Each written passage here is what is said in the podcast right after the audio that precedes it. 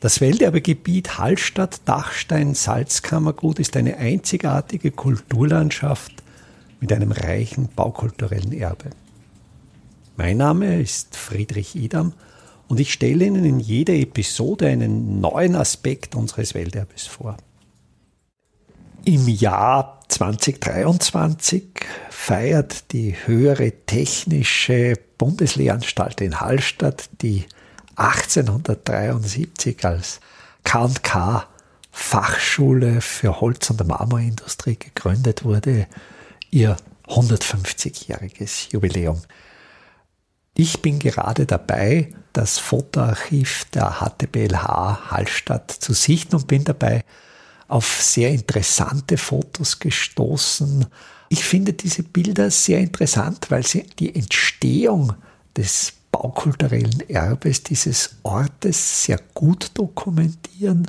Ich werde in den folgenden Episoden jeweils eins dieser Fotos besprechen.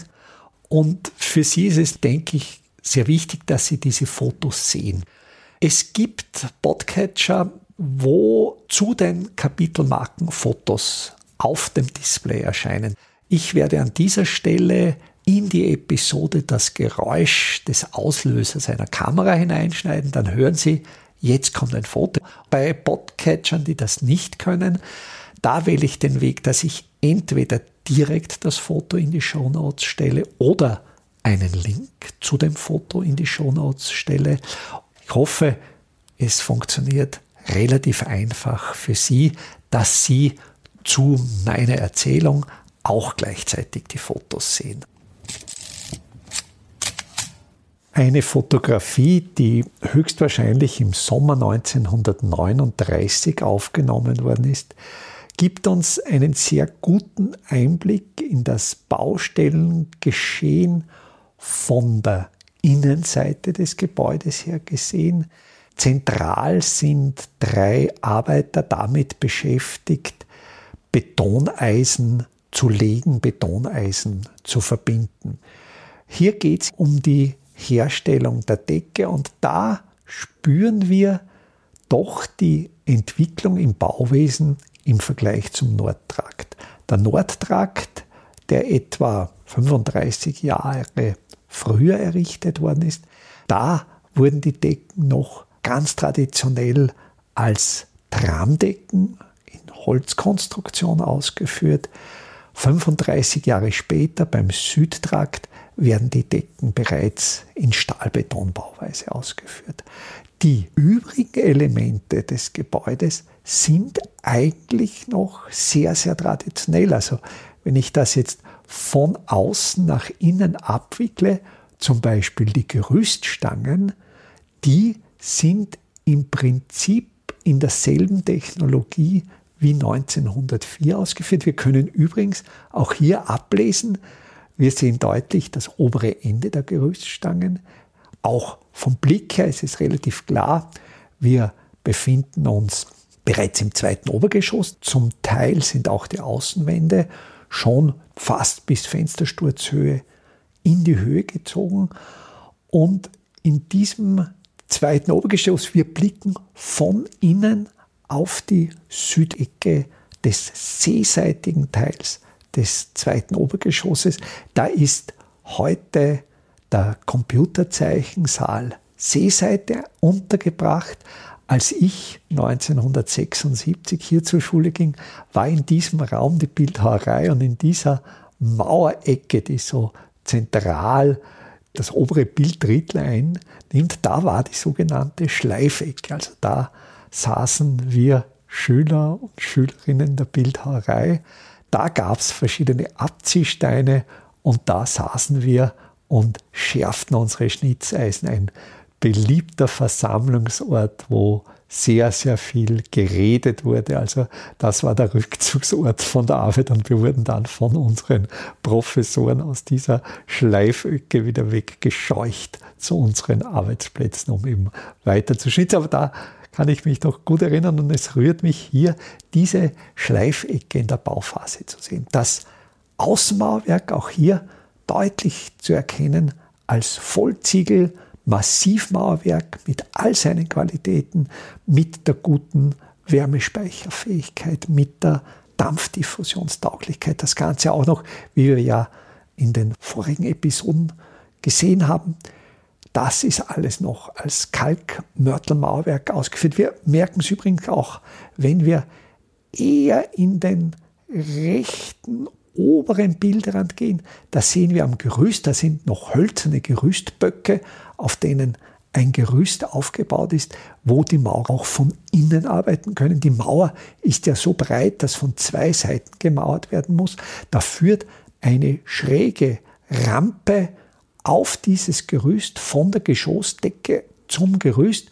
Da sind wieder quer Trittlatten aufgenagelt, damit man beim Hinaufgehen nicht abrutscht. Und auf diesem Gerüst steht ein Mörteltrog. Diese Mörteltroge sind heute im Regelfall aus schwarzem Kunststoff. Hier natürlich hölzerne Mörteltröge und die sind auch auffällig weiß. Und natürlich diese weiße Farbe der Oberfläche rührt von dem darin aufbewahrten Kalkmörtel her. Die sind natürlich auch außen entsprechend angepatzt, sodass wir auch aus der Farbe der Mörteltröge letztlich noch auf die Art des Mörtels schließen können.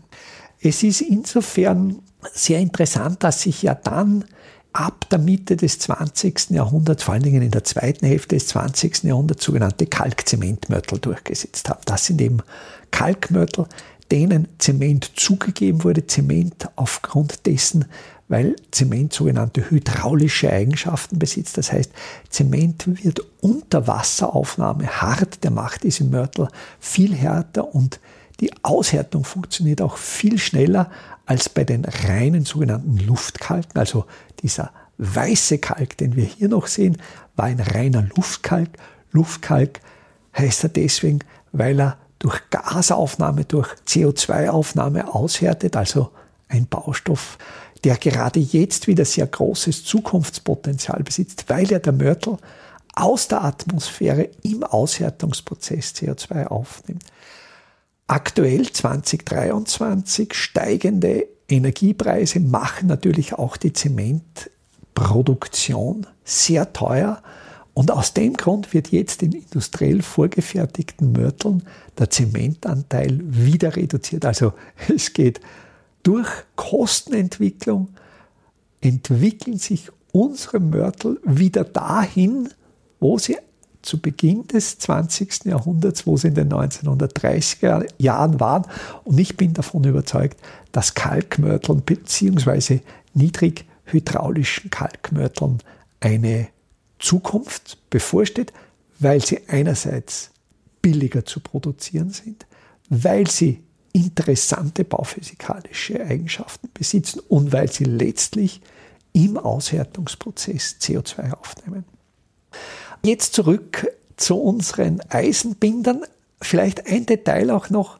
Zwischen zwei dieser Eisenbinder steht auf der Geschossdecke eine eigentümliche quaderförmige Konstruktion, die im unteren Bereich auch noch weiß ist und oben zwei Handgriffe besitzt. Und das ist eine Rauchfangschalung.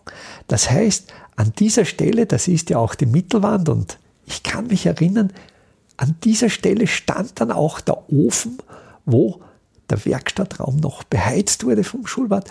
Und mit dieser Kaminschalung wurde einfach mit der Mauer gleichzeitig der Rauchfangzug mitgemauert und mit den Handgriffen wurde dann diese Schalung immer wieder nach oben gehoben. Das heißt, letztlich eine Gleitschalung und dieser Quader, den wir hier im Bild sehen, ist letztlich der Innenquerschnitt des Rauchfangs.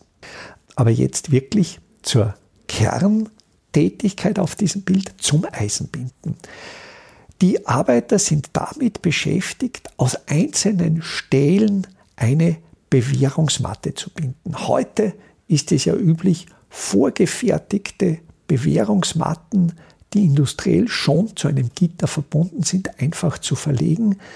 Damals gab es das noch nicht und da mussten die einzelnen Bewährungsstähle an Ort und Stelle mit Hilfe von Draht gebunden werden. Man nennt diesen Arbeitsprozess auch das Rödeln. Und wir sind hier zu einer Zeit, wo noch glatte Betoneisen verwendet wurden. Also die Änderung, dass man Betoneisen eine raue Oberfläche gibt, das geschah gerade zu dieser Zeit. Also die sogenannten Rippentorstähle wurden so Ende der 1930er Jahre entwickelt. Ich glaube aber hier, dass noch nicht die neueste technologische Entwicklung angewandt wurde. Die Auflösung des Fotos ist nicht so gut, dass man jetzt im Detail sagen könnte, ist das ein glatter Betonstahl oder ist das schon ein gerippter. Aber es gibt ein Indiz und das sind diese sogenannten Endschlaufen. Also es ist bei jedem einzelnen Eisen am Ende ein U-förmiger Haken gebogen und diese Endschlaufen dienten eben dazu, dass sich die Enden der Eisen im Beton verankern und das Eisen aufgrund seiner glatten Oberfläche, das ist ja dann nicht so gut adhesiv mit dem Beton verbunden, dass es eben nicht ausgezogen wird. Und dieses Indiz der Endschlaufen deutet für mich noch auf glatte Bewährung hin. Die Bewährung selbst ist eigentlich schon sehr modern ausgeführt. Es gibt einerseits die sogenannte Hauptbewährung, die von den Außenwänden zu den tragenden Mittelwänden gespannt ist. Das wäre in unserem Fall die Nord-Süd-Richtung, also vom linken Bildrand zum rechten Bildrand und dann eine sogenannte Verteilerbewährung, welche diese Kräfte auch in die Gegenrichtung verteilt. Die Verteilerbewährung ist nicht so eng gelegt und die Querschnitte dieser Stelle sind etwas dünner und dann wird die Bewährung auch schon zweilagig durchgeführt. Man sieht im Vordergrund ein wellenförmig gebogenes Betoneisen, das senkrecht in die Höhe steht und das dient dazu, um die zweite Lage, die sogenannte Druckbewährung, in einem bestimmten Abstand zu belassen. Außerdem ist es notwendig, für eine bestimmte Betondeckung zu sorgen. Also das heißt, die Bewährung darf nicht an der Schalung aufliegen, sondern wird mit zweieinhalb Zentimeter, das ist noch das Zollmaß drinnen, Abstand von der Schalung an der Oberseite, die oben liegende Druckbewährung, wird natürlich genauso wieder von einer zweieinhalb Zentimeter starken Betondeckung überlagert. Es ist ja auch die Zeit, wo sich die Begrifflichkeit gewandelt hat. Man sprach ja sehr lange vom sogenannten Eisenbetonbau bzw. vom Monnierbau. Monnier war ein Franzose, der in den 1880er Jahren überhaupt diesen Eisenbetonbau erfunden hat. Wende 19. bis 20. Jahrhundert hielt er dann Einzug. Einer der ersten Eisenbetonbauten in Österreich ist in Wien am Graben das sogenannte Ankerhaus von Otto Wagner. Dann hielt diese Technik langsam Einzug man merkt in Hallstatt, Nordtrakt wurden noch keine Stahlbetondecken gebaut, aber dann Ende der 1930er Jahre war man soweit und hat hier begonnen, diese neue Technologie einzusetzen. Die Arbeit dieses Eisenbindens oder Rödelns ist insofern sehr mühsam, weil man ja in gebückter Haltung die Verbindungsstellen eigentlich in einer sehr ungünstigen Position hat. Wir sehen, die Arbeiter haben so professorische Hocker, wo sie drauf sitzen und wirklich mit gekrümmten Rücken dann diese Arbeit versehen. Mir gefällt ja der Arbeiter in der Mitte sehr gut, der, und das erkennt man am Bild in der Detailschärfe, eine kurze Lederhose trägt, der schwere Schuhe, lange Strümpfe und natürlich so, wie es im Salzkammergut auch heute noch üblich ist, auf der Baustelle einen Hut trägt. Welterbe Hallstatt erscheint alle 14 Tage neu.